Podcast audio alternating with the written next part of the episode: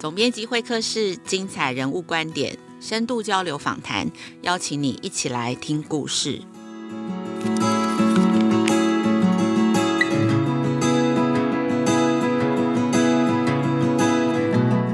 大家好，我是雅慧，大家最近好吗？今天总编辑会客室邀请的来宾很特别，是一位大家应该都认识的前任副总统。现任中研院的特聘研究员、流行病学专家陈建仁老师，今天为什么在亲子天下的总编辑会客室会邀请到前任副总统跟科学家呢？因为哦，今天其实副总统化身为大人爷爷哦，他第一次成为童书的作者。十一月初的时候，在亲子天下刚刚出版了一本新书，叫做《小大人的公卫素养课》，这是一本给中高年级以上的学生阅读的知识绘本哦。作者就是大人爷爷，还有超人气儿童科普作家洪妙芬哦。那我们现在先请副总统大人爷爷跟大家打个招呼。呃，各位听众，大家好。呃，我是呃大人爷爷陈建仁。OK，谢谢老师哦。这本《小大人的公卫素养课》内容非常的丰富哦，从传染病的发展世界历史，一直谈到我们现在最关心的新冠疫情，包括疫苗怎么发生效力呀、啊，然后传染怎么扩散啊，然后以及到底怎么样的疫苗会怎么样保护我们。那我自己其实最喜欢的部分，是因为这是一本有台湾观点的知识童书，因为里头有很多台湾的处境啊，台湾的立场，台湾的贡献这样子，所以第一个问题，我想要先请问大人爷爷啊，去年你从副总统的工作退休以后，回到中研院啊，担任你最喜欢的研究工作，那有什么样的契机会想要帮小朋友写一本这样子的书？那你自己觉得写童书跟发表这种学术论文最大的不同跟挑战又是什么？嗯，每一个小朋友都很好奇，都会问很多为什么的问题，也希望得到好的答案。我想这就是啊一个好的科学家的开始，也是一个好的学习的态度的开始啊。那这一次我会啊写这一本啊。小大人的公卫素养课这一本书呢，实际上是要谢谢亲子天下的邀请。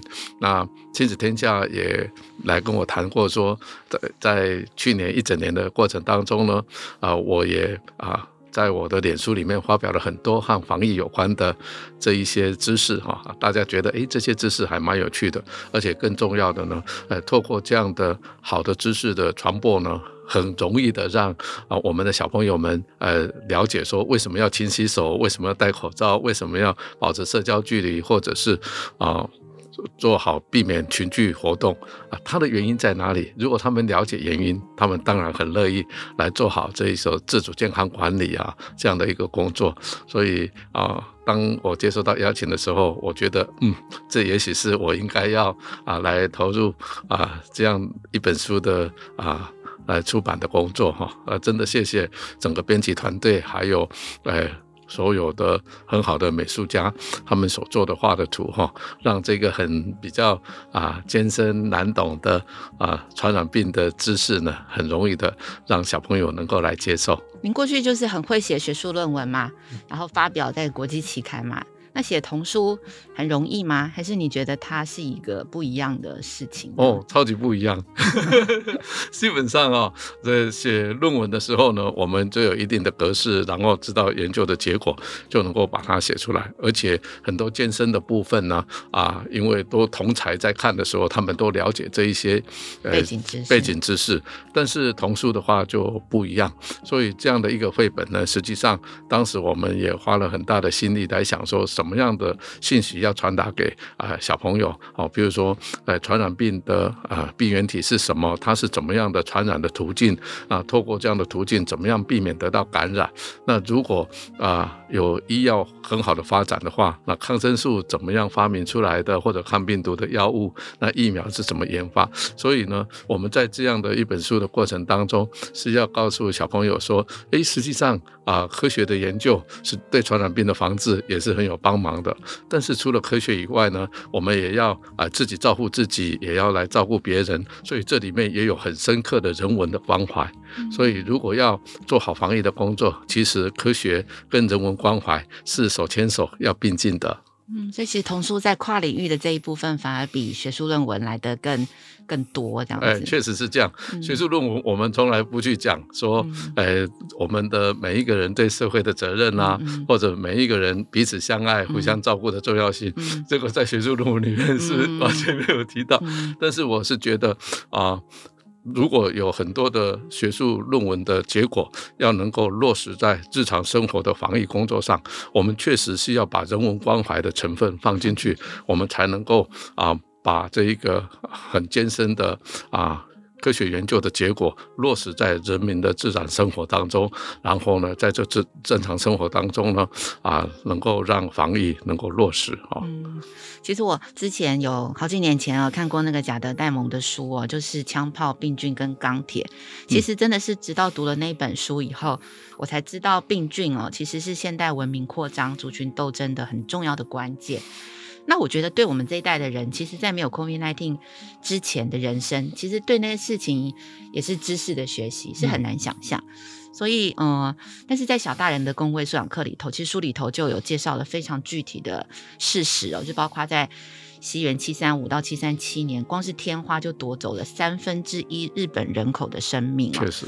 那到一三四六年，黑死病也夺走六成欧洲人的性命。嗯那现在简易的这个英文哦，quarantine 哦，它其实就是当年黑死病的时候必须要隔离四十天的这个字留下来的。那我都是看这本书我才学会的，所以我觉得 COVID-19 真的是翻转了世界。然后现在你再看这些数字，其实很有感，因为死于疫情的人真的都已经超过那个大战的死伤人数。所以嗯，现在来看哦，大人爷爷，您觉得这次的疫情有哪些是特别值得我们反思的？然后有哪些呃学习是很值得我们往前走的时候，应该要不断的再去回顾。在这一次疫情发生的时候呢，大家都也很诧异，就是说，哎啊，为什么一个地方的啊传染病的聚集会很快的扩散到全球？哈，那其实这里面有几个很重要的原因。第一个就是说啊，地球越来越小嘛，因为国际旅游很方便，然后大家呢都啊到处的呃旅行，因此呢病毒呢就会跟着我们。一起哈搭飞机哈传到世界各地，所以啊，慢慢的啊，新型传染病也会透过频繁的这个国际的呃旅行的关系呢而散播。那在这样的情况下，就有一件事情很重要了。我们常常讲说，诚实是最好的政策。所以，任何一个地方，如果它有新型传染病产生的时候，它要马上通报给世界卫生组织，还有让全世界的人知道都知道。那这样子，大家都可以去到这一个地方去帮忙哈。啊，我们举一个例子，像啊，在非洲的伊波拉病毒，它只要一发生的时候，世界卫生组织就知道，全世界的科学家都到那那里去帮忙，所以它就不会扩散到其他的国家。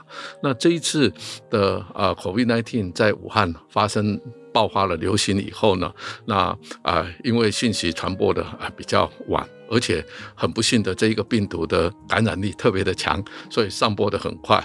然后跟起以前的 SARS 病毒又完全不一样，SARS 病毒呢是你得到感染以后，你就发生很严重的症状，然后会发高烧，所以。不发烧就不感染，也不得病，所以这很容易诊断。但是这一次的啊、呃、，COVID-19 的病毒呢，诶，开始在改变，就像《侏罗纪公园》里面的名言哈，生命会找到自己的出路。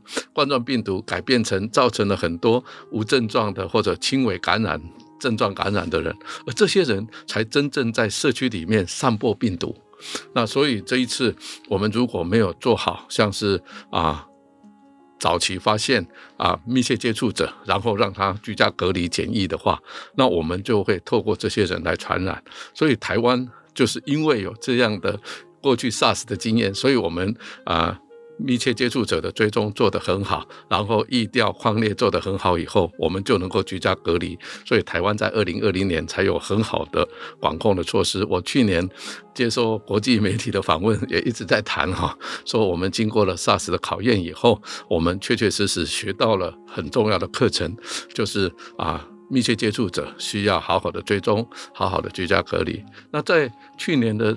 这一整年当中，好像 COVID-19 带来的都是，呃，这个乌云密布。其实 COVID-19 也带来了我们人类啊文化还有生活形态的改变，像是啊我们的数位化生活啊，就变化得很快哦，所以啊，我们也很多人就能够透过啊居家上班呐、或者是居家学习的方式啊，来使得我们的生活还是能够正常化。那这一些东西就是告诉我们一件事情：是的，生命会找到自己的出路。当我们面临了这一些疫情的挑战的时候，我们也会想出来一条自己人类应该有的出路。而这个人类应该有的出路，就更重要的是要能够彼此帮忙、互相的合作，哦，才能够来控制疫情更好。啊，最后一个我也想跟大家分享的，就是 COVID-19 来了以后，在这短短的一年当中，台湾的整个生医产业，还有全世界的生医产业，都蓬勃的发展。哈，这是。人类有史以来生医产业的进展最快的。以往我们做一个疫苗到临床实验成功能够上市，都要十到十五年。可是这一次 COVID-19 只有十个月就成功了。这也告诉说啊，科技的发展确确实实在有 COVID-19 的这样的啊压力之下呢，有推动的啊发展的很快。那这也是呃我们对未来人类。有更美好的生活是充满了信心，因为我们有很好的科技的发展，然后更重要的，我们也能够啊彼此互相的关怀。所以科技跟人文的结合，实际上就是台湾以及全世界能够啊走出 COVID-19 阴影最好的保障。哇，所以这个跨领域这件事情。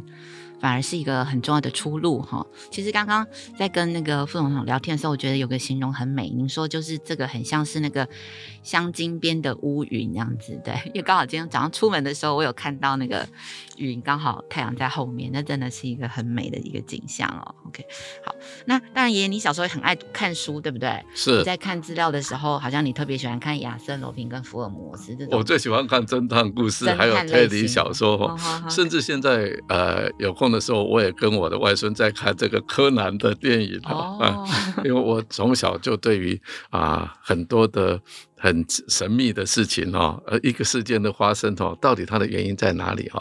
哦，我很很喜欢去呃做推理了解这样子。嗯嗯嗯嗯嗯。所以您觉得童年的阅读经验对于你后来的生涯选择以及从事的专业都有很大的关系吗？哦，那是呃无比的重要。我小时候呢，呃我们家。我爸爸也是很爱书的人，那我记得小时候我们呃都要到这个漫画书店呢、啊、去租那个漫画书看啦，啊或者借童话书看。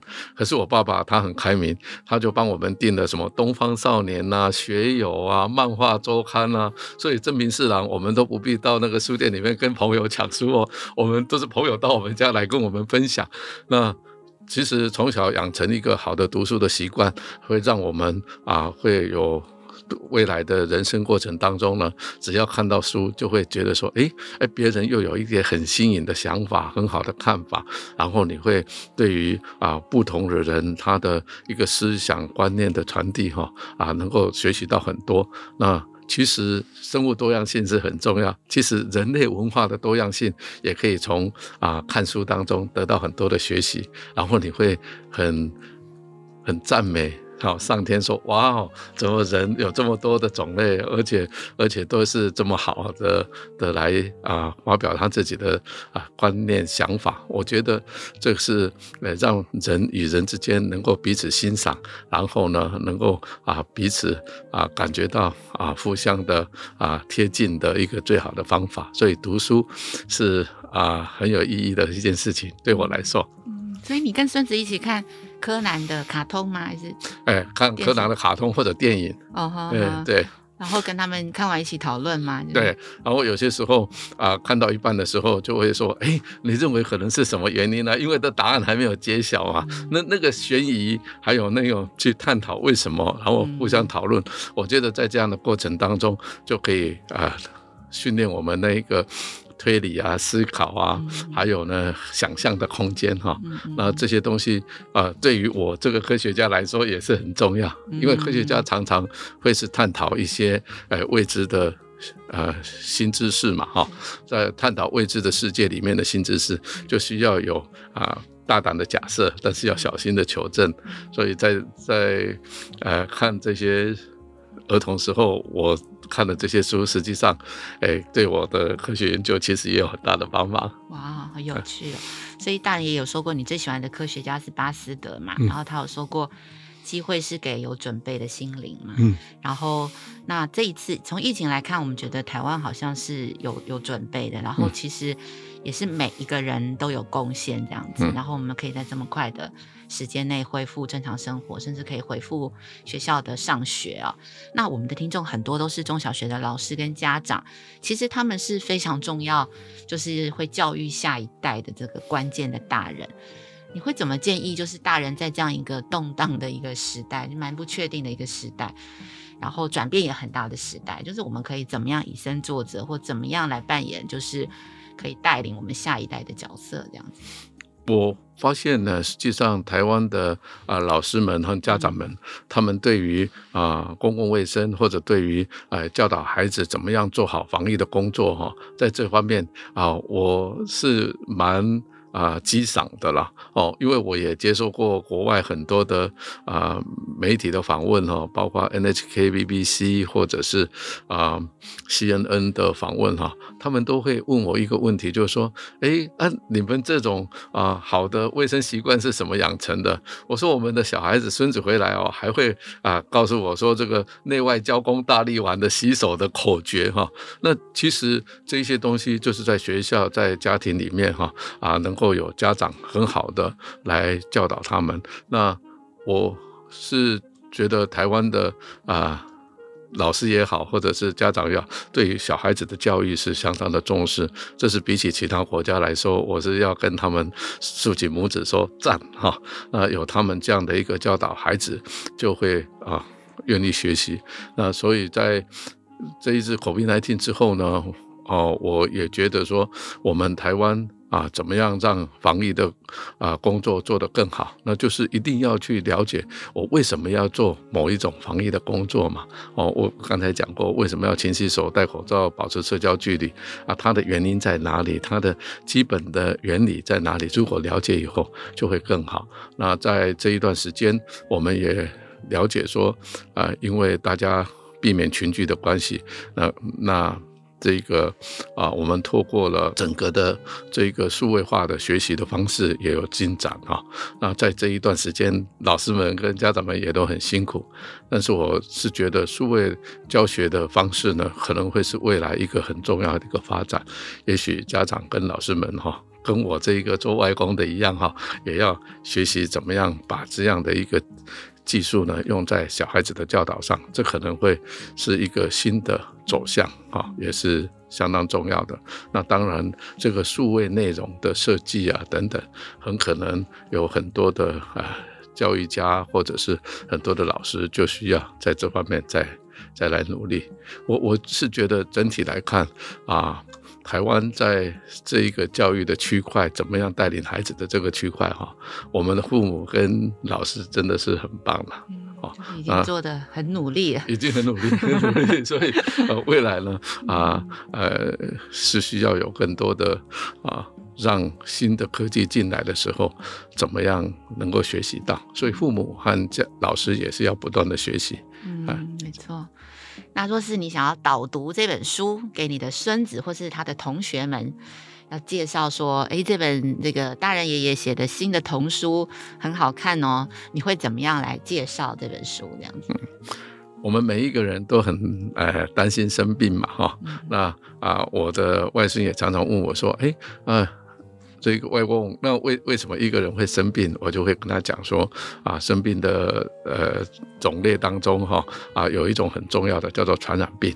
那传染病呢，一定有传染的这个病原体。他们会说，那病原体有多大啊？像什么东西啊？我就说有细菌啊，有寄生虫啊，有有病毒啊等等的。好，那一定要让他们了解说，那这些。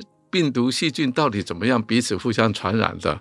哦，那传染的方式有很多啦，比如说经过飞沫、空气的传染，或者经过食物、水会传染，还有呢会经过这个啊动物来传染哈，好像是疟蚊会传染疟疾啊，或者瓜牛也会传染一些传寄生虫的传染病啊等等的。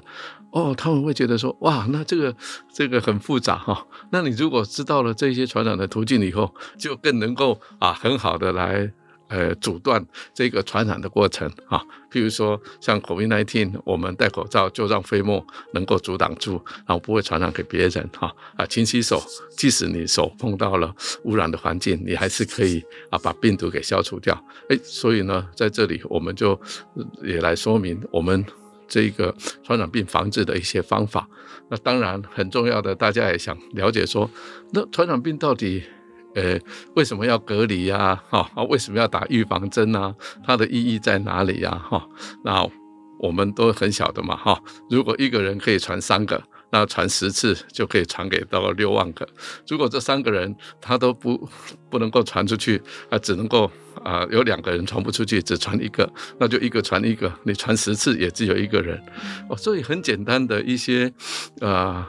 数学的推理，再加上呢这个图画的说明哈，那就让小朋友很容易了解说，哦，真的耶，在短短的几个月之间哈，确实这个病毒就会从一个小的地方散播到全世界。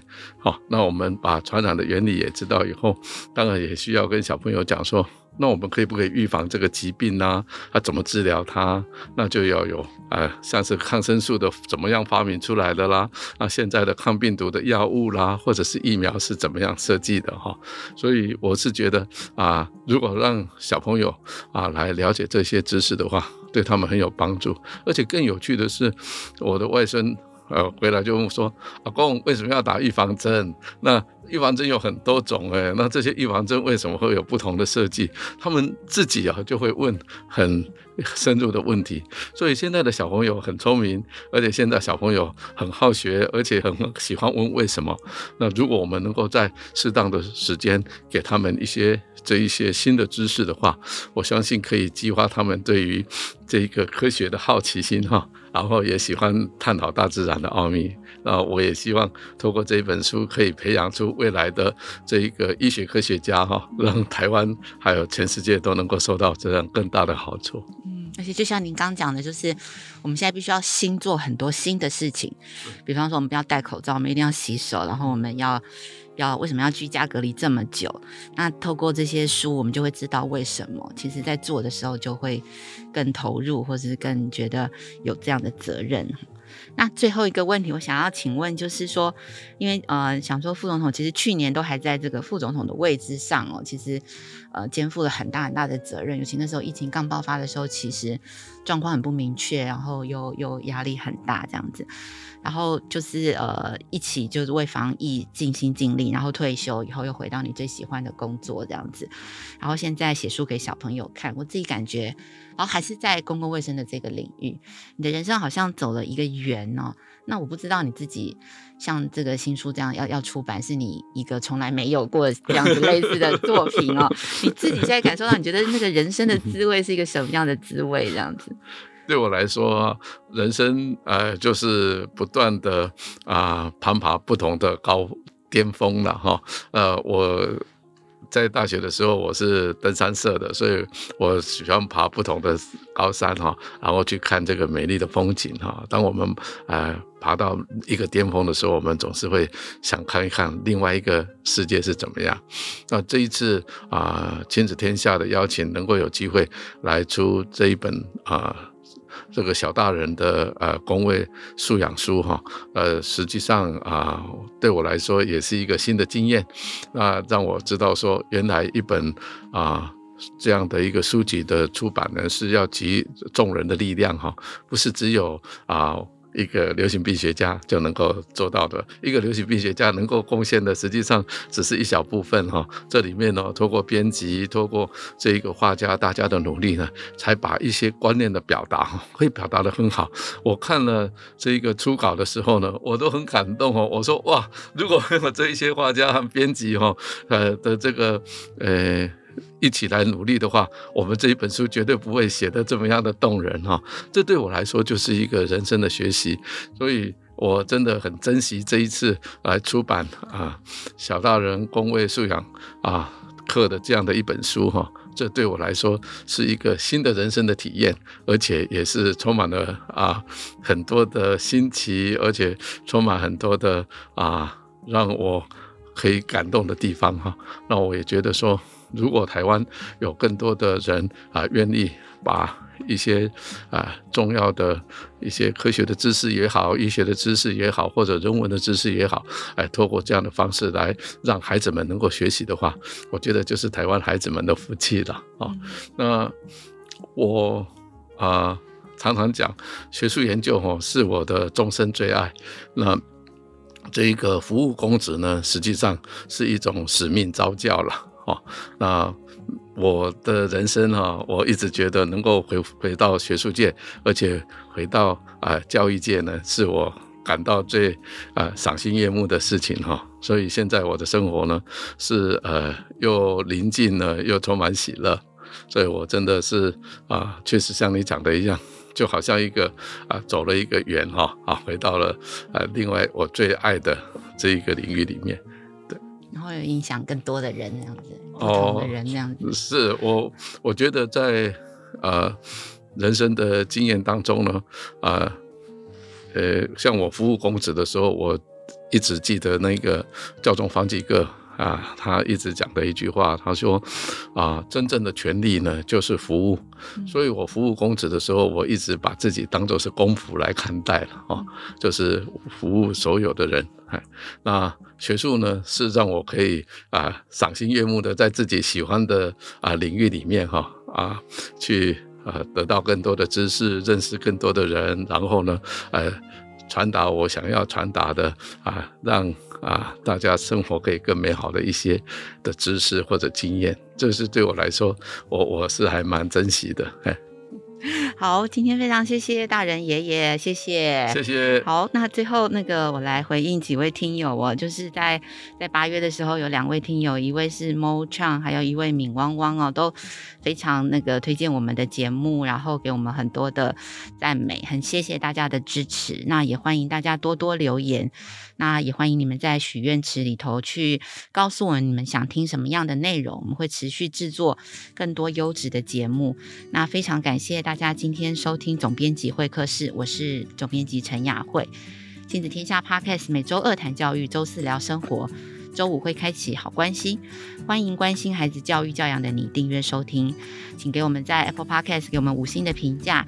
你想要听什么样的节目，就欢迎持续给我们回馈。我们下次见，谢谢大人爷爷，谢谢，谢谢。